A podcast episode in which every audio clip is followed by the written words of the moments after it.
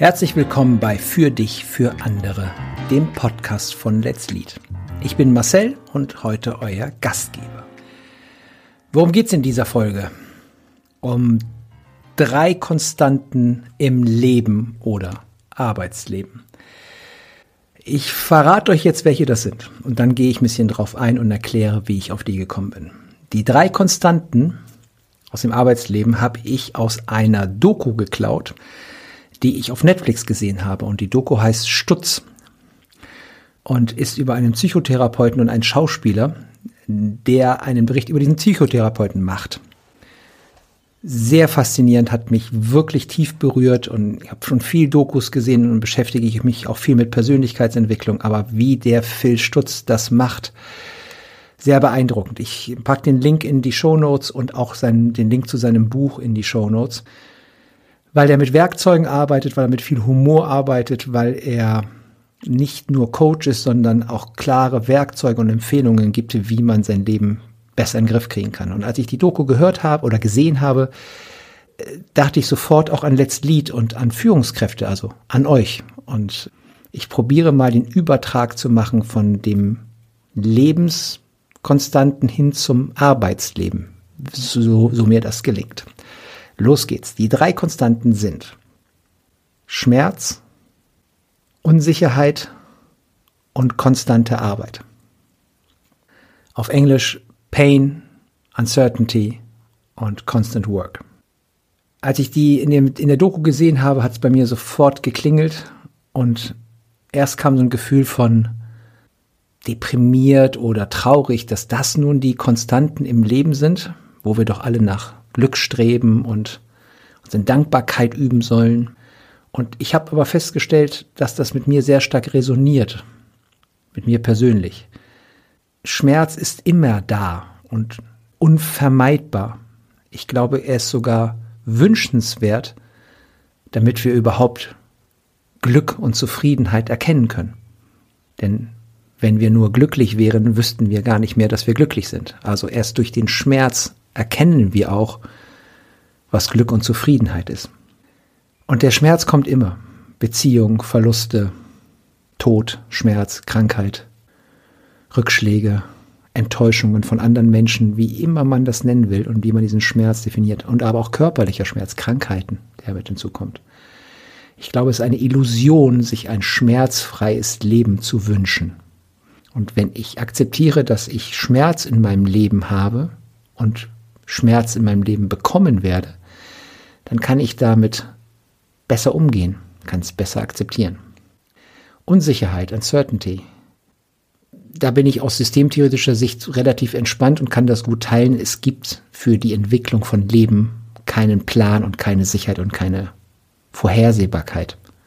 Oder wie Eisenhower sagte, Pläne sind immer zum Scheitern verurteilt, aber Planung ist eine Notwendigkeit. Pläne, Sicherheiten wird es nie geben. Und wenn ich das auf die Arbeitswelt übertrage, immer weniger sind Märkte vorhersehbar, planbar, Disruptionen, Überraschungen überall. Das heißt, ich bewege mich in einem konstanten Feld, wo ich nicht weiß, ob das, was ich jetzt entscheide, eine positive oder negative Auswirkung oder Konsequenz hat. Und das macht ja was mit uns wenn ich die Welt nicht planen kann und ihr auch die Businesswelt oder euer Team oder was in eurer Organisation geschieht, nicht mehr planen könnt, wenn es keine wirkliche Sicherheit mehr gibt, dann kann ja eine Konsequenz daraus sein, dass wir loslassen. Und dass wir mehr auf etwas hören, was nicht so sehr Verstand ist, der sich auf Fakten beruft, sondern eher etwas mehr auf das hören, was wir fühlen, körperlich fühlen, Intuition, Bauchgefühl, zuckt etwas. Und das ist schon ein Paradigmenwechsel, glaube ich, in der Arbeit in Organisationen im Wirtschaftssystem. Und der dritte Punkt, der mich sehr bewegt hat, war Constant Work. Wenn ich aufhöre, mich zu entwickeln, Dinge auszuprobieren, immer weiterzugehen, dann bleibe ich stehen. Und stehen bleiben, glaube ich, ist für uns Menschen keine echte Option. Also im Wirtschaftsleben ist es eh keine Option, weil wir wollen mit den Organisationen Gewinn machen und wachsen und uns entwickeln. oder einen Purpose erreichen, was auch immer. Wir haben immer irgendein Art Ziel und wir Menschen sind nun mal neugierig und wollen uns ständig weiterentwickeln. Aber mir hat das total geholfen, den Gedanken zu haben, dass egal wie viel Schmerz ich habe oder egal wie unsicher es ist, ich einfach weitermache. Morgens aufstehe, mir den Mund abputze und weitermache. Das ist auch dieser Gedanke, dass Gewohnheiten stärker den Erfolg prägen als tolle Vision. Also was mache ich jeden Tag in regelmäßiger Form und wiederhole das häufig. Konstante Arbeit. Ich könnte auch sagen Sisyphus. Ja, wenn der Schmerz kommt und die Unsicherheit kommt, dann ist Scheitern mit drin, Rückschläge mit drin. Und dann heißt es wieder aufstehen und weitermachen. Obwohl ich bei diesem Punkt mit der konstanten Arbeit auch eine Erschöpfung gespürt habe und eine Sehnsucht nach kann ich mich denn nicht mal ausruhen? Kann ich denn nicht mal nichts tun? Wird das mein Lebtag so weitergehen? Und ich glaube, dass man dort im Arbeitsumfeld wie auch im Leben durchaus den Kontext so oder so gestalten kann, dass man mehr oder weniger konstante Arbeit braucht. Paradebeispiel bin ich angestellt oder freiberuflich übernehme ich in einer Organisation mehr Verantwortung oder weniger Verantwortung. Ich kann schon die, die Intensität der konstanten Arbeit verändern. Also ich als Unternehmer bei Let's Lead erzähle mir die Geschichte, dass ich relativ viel konstante Arbeit habe, weil ich was erreichen will, was bewegen will, was tun will, was verändern will, was bewirken will, Anerkennung will, Geld will. ihr merkt schon, also eine lange Liste von Dingen.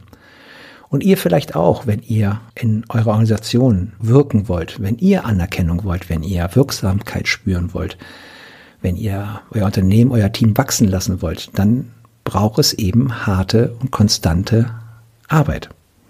So, das zu diesen drei Konstanten. Phil Stutz hat in der Doku noch ganz viele andere wertvolle Werkzeuge genannt, wie man sich heilen kann und wie man in ein produktives Selbst kommt und auch vielleicht ein zufriedenes Selbst. Die teile ich jetzt nicht. Aber ein Gedanke möchte ich doch noch mitgeben, der fällt mir gerade ein. Weil der auch in unseren Programmen eine Rolle spielt. Wir haben ja in unseren Programmen, in unserer Lernplattform, Dossiers rund um das Thema Ernährung und Bewegung. Also wir gucken auf den Körper. Und auch bei einigen unserer Mentorinnen ist Körper und Achtsamkeit und Natur immer mehr ein Thema. Wir haben ja auch pferdegestütztes Coaching drin, wo wir eher spüren anstatt denken.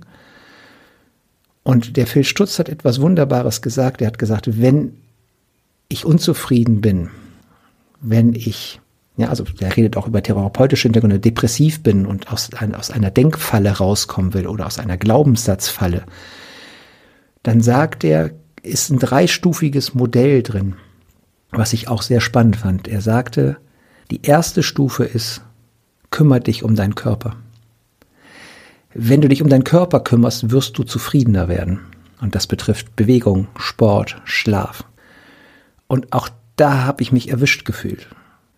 Immer wenn ich wenig Sport mache, steigt meine Unzufriedenheit. Ich kann es so rumformulieren. Und wenn ich Sport mache, meditiere, mich gesund und gut ernähre, dann merke ich, wie ich mir gute Energie zuführe und auch meine Laune steigt. Und wenn ich manchmal dunkle Tage habe und dann aufs Rad steige oder Fitness mache oder Gewichte hebe, dann merke ich danach eine positive Verbesserung. Und das ist ein Punkt, der, den ich euch mitgeben möchte, der oft im Arbeitsleben, glaube ich, zu kurz kommt. Das ist die Pflege eures Körpers. Schlaf, Ernährung, Bewegung, Achtsamkeit, Meditation, egal was, welches Hobby ihr habt, kümmert euch um euren Körper, um eure Zufriedenheit zu steigern. Zweite Stufe sagte die Beziehung mit anderen Menschen. Und das ist bei euch natürlich ein Riesenthema in Organisationen, ne? also mit den Kolleginnen, mit den Vorgesetzten, mit anderen Teamleads. Welche Art von Arbeitsbeziehung bin ich mit denen? wie viel Distanz ist nötig, weil ihr seid ja in einer Firma und nicht in einem, in einem Club oder in einem Verein oder in einer Kirche oder, oder in einer Familie. Und gleichzeitig ist aber auch wie viel Nähe und Harmonie und Leichtigkeit ist wichtig in den Beziehungen zu anderen Menschen. Und ich finde, da hilft die Systemtheorie. Warum? Weil sie eine Art Unschuldsvermutung postuliert. Denn ich gehe und ich vermute ihr auch davon aus, dass die aller, allermeisten Menschen okay sind und keinen Scheiß machen wollen. Und wenn das wirklich so ist, also wenn 95 Prozent eurer Kolleginnen und Kollegen einen guten Job machen wollen, produktiv sein wollen, denen ist Wertschätzung, Vertrauen, Ehrlichkeit wichtig, und dann trotzdem ihr ein anderes Verhalten beobachtet, dann könnte eine Unschuldsvermutung lauten, das kann nicht an denen, an deren Persönlichkeit liegen. Da muss irgendwas anderes sein, was die dazu triggert oder dahin treibt, dass sie sich so in Anführungsstrichen komisch verhalten. Wie kommt ihr in gute Beziehungen, in ein gutes Gleichgewicht aus Distanz und Nähe mit euren Arbeitskolleginnen? Nicht leicht, aber erstrebenswert und, glaube ich, die Art der Beziehung, die ihr auch auf eurer Arbeit habt mit anderen Leuten, prägt euer Selbstempfinden und Selbstbewusstsein. Und die dritte Stufe, die er drauf tut, ist die Arbeit mit sich selbst. Und ich fand das so spannend, dass er das nicht umgekehrt gemacht hat, weil die Tendenz ist, die wir haben, beschäftige dich erstmal mit dir selbst. Du musst mit dir klarkommen und du musst mit dir im Reinen sein und alleine sein. Und was ist dein Purpose und deine Mission und deine Heldenreise und wie ist deine Vergangenheit? Du musst deine Traumata aufarbeiten und in die Vergangenheit gucken. Und ich finde das super von dem Filzstutz, dass er das genau umdreht. Kümmere dich erst um deinen Körper, dann um die Beziehung mit anderen Menschen und dann erst um dich. Und mit diesem Dreiklang, erst Körper, dann Beziehung zu anderen und dann Arbeit oder Beziehung zu sich selbst, möchte ich den enden, diesen Podcast. Ich hoffe, er hat euch ein paar spannende Gedanken gebracht und ich wiederhole nochmal meine Empfehlung. Schaut euch mal die Doku Stutz an. Ich hoffe, dass sie euch gefallen wird. In diesem Sinne.